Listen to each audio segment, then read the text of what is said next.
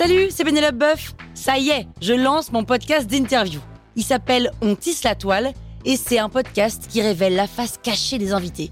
Et d'ailleurs, mes invités, ce sont des CEO et des célébrités comme Gad Elmaleh, Jean-Michel Apathy, My Better Self, Rose Eberstein, Mireille Dumas. Et évidemment, je pose des questions qu'on n'ose pas toujours poser et je leur fais faire des tests, des challenges, je leur fais jouer l'harmonica, grignoter des trucs, bref. Rendez-vous sur On tisse la toile pour découvrir une interview tous les lundis. Ciao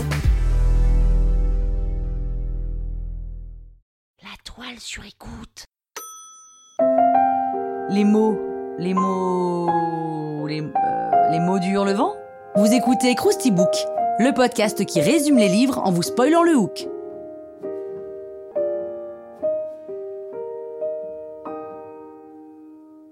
Allez, je vous rafraîchis la mémoire les mots est le titre de l'autobiographie de Jean-Paul Sartre, publiée en 1964.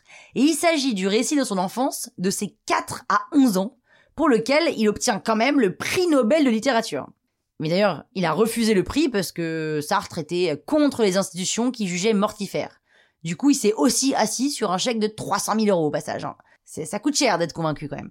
Alors dans cette autobiographie, Sartre repart à la découverte de son enfance en essayant de répondre à la question que peut la littérature? Vous avez trois heures. Pour cela, il divise son livre en deux parties. D'abord lire, et puis ensuite écrire. Parce que pour le petit Jean-Paul, qui se fait appeler Poulou, ce sont les deux éléments les plus marquants de son enfance. Sartre, c'est un petit garçon solitaire qui a rien aimé de son enfance, si ce n'est les livres. Et il dit par exemple cette phrase qui en dit long sur son état d'esprit. J'étais un enfant, ce monstre que les adultes fabriquent avec leurs regrets.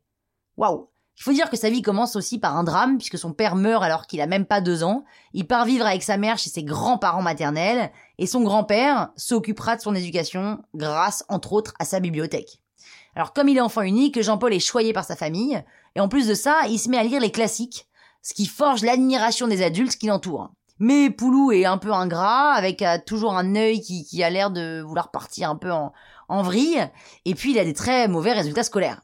Donc il se réfugie dans le monde de l'imaginaire, de ses lectures, et il vit par procuration ses aventures. Et la réalité du coup n'en est que plus cruelle. On se défait de ses névroses, on ne guérit pas de soi. Ah oui.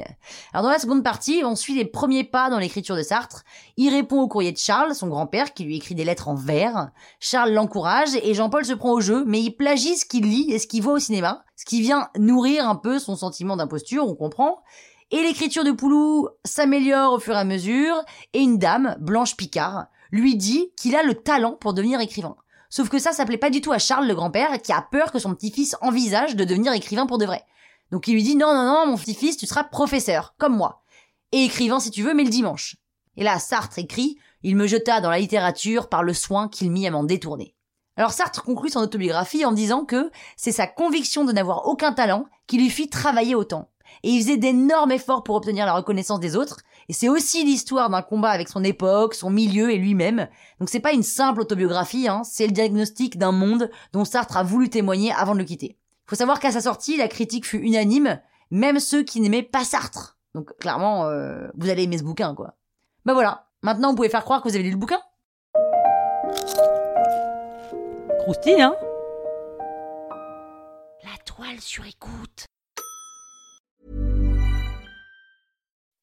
When you make decisions for your company, you look for the no-brainers. If you have a lot of mailing to do, stamps.com is the ultimate no-brainer. Use the stamps.com mobile app to mail everything you need to keep your business running with up to 89% off USPS and UPS. Make the same no-brainer decision as over 1 million other businesses with stamps.com. Use code PROGRAM for a special offer. That's stamps.com, code PROGRAM.